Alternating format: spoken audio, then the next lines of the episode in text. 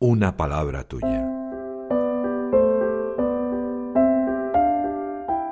El Evangelio de hoy en un minuto. Juan en el capítulo 6 del 22 al 29 narra el momento posterior a la multiplicación de los panes, cuando la gente está buscando a Jesús. Al final lo encuentran en Cafarnaún y le preguntan cuándo ha llegado. Jesús les contesta, En verdad, en verdad os digo, me buscáis no porque habéis visto signos, sino porque comisteis pan hasta saciaros. Trabajad no por el alimento que perece, sino por el que perdura, aquel que os dará el Hijo del Hombre, pues se lo ha sellado el Padre Dios.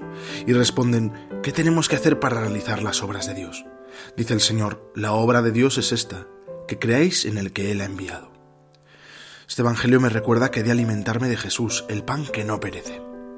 Busco al Señor ¿Qué hago para salvar el alma de mis familiares y amigos?